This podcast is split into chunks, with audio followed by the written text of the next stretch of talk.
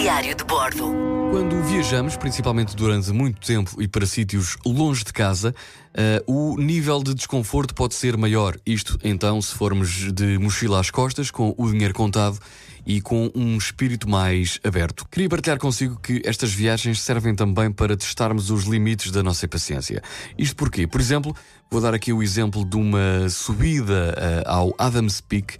Isto aconteceu no Sri Lanka em 2015 Estávamos muito bem eh, na cidade, na vilazinha que está na base do Adams Peak. Chegámos a essa vila por volta das quatro da tarde e o que ia acontecer é que às duas da manhã iríamos acordar para subirmos cerca de 7 mil degraus que nos levariam ao topo do Adams Peak e chegaríamos por volta das 6 da manhã para ver então o nascer do sol numa vista 360 sobre a ilha do Sri Lanka. Ia ser este o plano, mas normalmente em viagem as coisas fogem-nos dos planos, existem sempre imprevistos e aí está também o crescimento.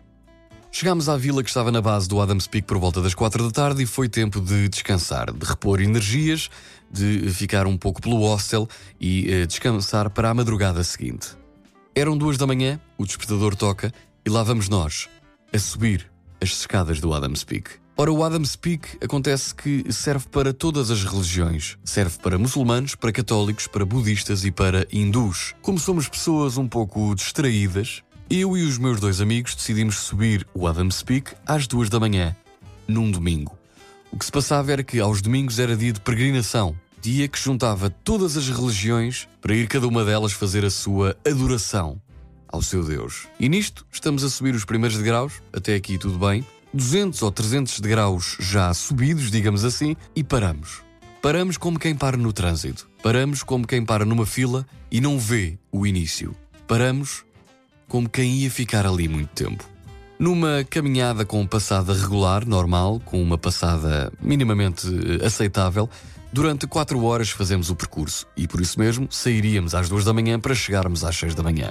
O que se passa é que às 6 da manhã nem a metade do caminho estávamos. Íamos subindo de grau a degrau durante meia hora. Chegou inclusivamente a haver momentos em que era de tal forma o congestionamento que demorávamos 45 minutos a subir um degrau apenas. Ainda assim tivemos sorte, não conseguimos ver o nascer do sol uh, do topo dos topos, mas quando estava a nascer o sol, eram seis da manhã, e estávamos numa zona desafogada. Estávamos a começar a entrar no desespero, porque víamos muita gente para subir e víamos pouca gente a descer.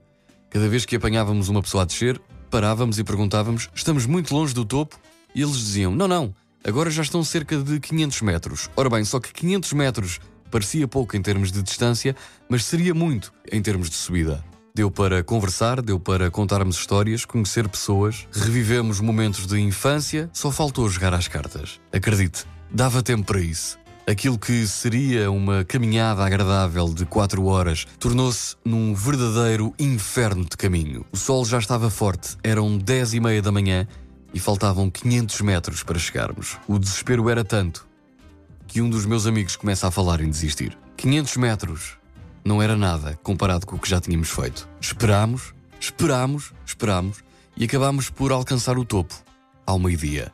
Saímos às duas da manhã, éramos para chegar ao topo às seis. Acabámos por chegar ao meio-dia. E uh, chegámos, eram praticamente duas da tarde, novamente à vila. Se tudo tivesse corrido bem, se não tivéssemos ido num domingo em dia de peregrinação, tínhamos chegado à vila por volta das oito da manhã chegámos às duas da tarde. E foi aí que percebemos que a nossa paciência tem muito mais elasticidade do que aquilo que nós achamos. Diário de Bordo.